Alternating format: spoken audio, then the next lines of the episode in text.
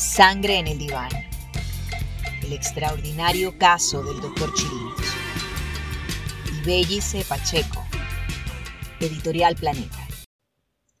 Nadie me ha dicho nunca nada que objete mi ejercicio profesional. A mí me llamaron varias veces. Estuve una vez en la Comisión de Ética del Colegio Metropolitano de Médicos. Tampoco me interesó mucho el gremialismo. Las cosas que han dicho de mí son anónimos de Internet. Es gente que no se identifica. Supe de una dama, no recuerdo, la que llevó el bloomer con semen. ¿Qué es eso? Además, dice que después que hicimos el amor nos tomamos un café y pagamos la consulta. ¿Cómo será que la gente, los fiscales, la policía no tomaron en cuenta eso? Ciertamente sí he tenido relaciones con mis pacientes, pero después que han sido mis amigas. Mantengo una relación porque soy muy afectivo, incluso lo hago con la décima parte de las que me lo proponen. Algunas van a una consulta ligera, ocasional. Ningún psiquiatra ha hecho alguna observación que diga que acostarse con una paciente se riñe con la ética profesional. Ninguno. Por el contrario, me llaman. El presidente de la Asociación Venezolana de Psiquiatría y el segundo a bordo me han mandado emails como Augusto Hernández, que estuvo conmigo en Londres. Sobre las fotos de las mujeres hechas en mi consultorio, bueno, sí, es que yo amo la fotografía, incluso la de mis amantes. Si las pacientes quieren, yo les tomo fotos desnudas. No pueden decir que hay fotos de mujeres desnudas sedadas. Nadie puede decir eso.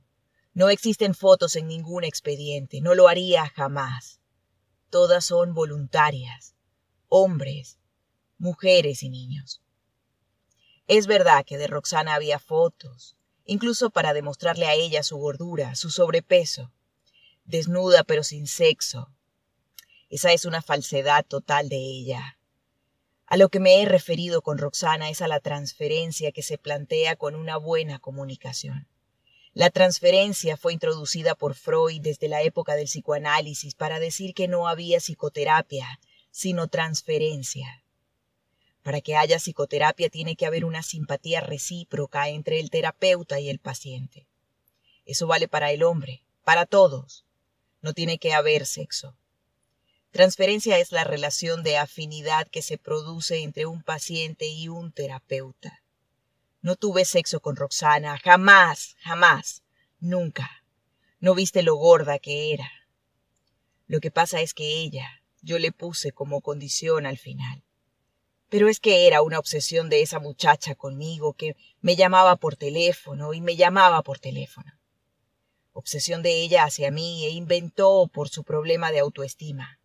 Lo inventó. Después es que me entero por qué se armó el escándalo. Que ella le decía a sus amigas de la universidad que había sexo y a la mamá. Yo no sabía que ella decía eso. La carta que me encontraron en la computadora dirigida a la mamá de Roxana. Bueno, había dos cartas. Las hice yo. Son mías. ¿Por qué las escribí? La intención mía es ¿Cómo es que la mamá no me denunció si ella pensaba que yo abusaba de su hija? Ah, pero sí me fue a pedir una certificación para Radio Caracas, un justificativo. Una mamá que cree que el médico está abusando de su hija va e insulta al médico, y eso nunca pasó. Lo hace esa noche que es la única llamada que hay de ella, a las tres de la mañana, que es cuando yo he regresado. Le dije que se fue a las ocho de la noche de mi consultorio. No, yo no le dije que tenía tiempo sin verla, ella iba clandestinamente, pero yo nunca he negado que la he visto. A todo el mundo que me preguntó le dije solamente la verdad, que ella se había ido de mi consultorio a las ocho, y a las nueve ya estoy en los Manolos. La carta que hice fue escrita para convencerla de que no venga más a la consulta, para que la persuada de que se aleje. Se la escribo yo a la mamá. Estando ella conmigo, porque primero la paciente fue la mamá, por ahí tengo su historia clínica, a la señora le fue tan bien, humilde, de Valle de la Pascua. Tenía un cuadro depresivo y me la lleva a ella. Entonces hay una técnica que yo hago. Hoy mismo hice una aquí en la casa, de terapia electroconvulsiva. Eso requiere un protocolo. Yo puedo hacerlo solo porque soy anestesiólogo. Es el electroshock, una de las terapias más antiguas. ¿Qué ocurre? La técnica electroconvulsiva se diseña y se utiliza porque al pasar tú una corriente eléctrica a través del cerebro, los neurotransmisores se ajustan. Puede causar hemorragia nasal o bucal. Los médicos no pueden decir que esa terapia no causa sangramiento. Ella sangró. Tengo algunos textos allí que apoyan esa teoría. Incluso Gómez Grillo llevó una comunicación a la audiencia con la juez para explicarlo. Lo que ocurre es como que uno mete un protector entre los dientes y a veces el paciente está dormido.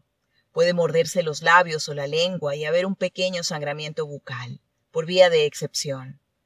Roxana sangró sin duda, pero unas gotitas. Eso fue lo que encontraron, unas gotitas. Los pacientes dormidos no es que están indefensos, están dormidos. Eso es distinto. Aquí siguen viniendo algunas pacientes. No hay manera de que acudan a otro psiquiatra. Roxana se apegó de un modo muy intenso. No solo lo detecté, sino que uno trata de ver cómo resuelve. Yo le recomendé a ella que fuera a otro psiquiatra. A esa psiquiatra la llamé una vez, pero Roxana me dijo que ella no había seguido yendo por razones económicas. Demasiado despliegue ha tenido este caso cómo se justifican cinco portadas en revistas y toda esa cobertura. Para mí que eso es plata. Yo tendría trabajo en Estados Unidos, Francia e Inglaterra. Me hubiera podido ir. Si yo hubiera tenido el menor indicio de que esto iba a suceder, me hubiera ido al aeropuerto. Nunca había tenido un incidente con una paciente, ni siquiera con un ser humano. A Roxana la vi el 12, el día que murió. Te explico por qué. Yo la había visto el día 3 o 4, nunca la llamaba. No sé por qué dicen que aparece en registro que yo la llamaba. El 12 de julio yo la llamé porque el día 4 ella había ido a consulta sin cita. Ya mi secretaria tenía instrucciones de no dejarla pasar. Ella se paraba enfrente y de alguna manera se metía. Y entonces ese día va y me dice que esa noche se va a suicidar porque ella tenía un drama terrible con el sobrepeso, 85 kilos y medía unos 60. Esas son las indicaciones precisas para el electroshock. Frente a la inminencia de suicidio, le dije ven acá y le hice su electroshock. Y le dije te voy a volver a chequear. El día sábado yo tenía una reunión con los médicos de mi promoción, Carlos Alberto Moros y otros. Yo iba a ser el orador de orden. A ella le había prometido el día antes que como no había tenido tiempo en la semana y también tenía un paciente hospitalizado en el Cedral, yo te veo el sábado. Es que todos los días ella me llamaba, me llamaba y me llamaba. Yo no la atendía la mayoría de las veces. Sí, Debería estar acostumbrado a este tipo de situaciones. Lo que quiero decir es que con ella, pese a mis sugerencias de que tenía que buscar a otro psiquiatra, le decía, yo te veo y siempre que vengas con una compañera, pero no sola. Ella se lanzaba hacia mí me tomaba de la mano, doctor, usted me gusta mucho, yo lo amo, yo lo quiero.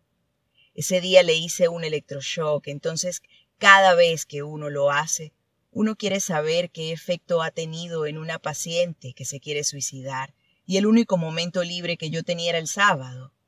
De ahí me voy.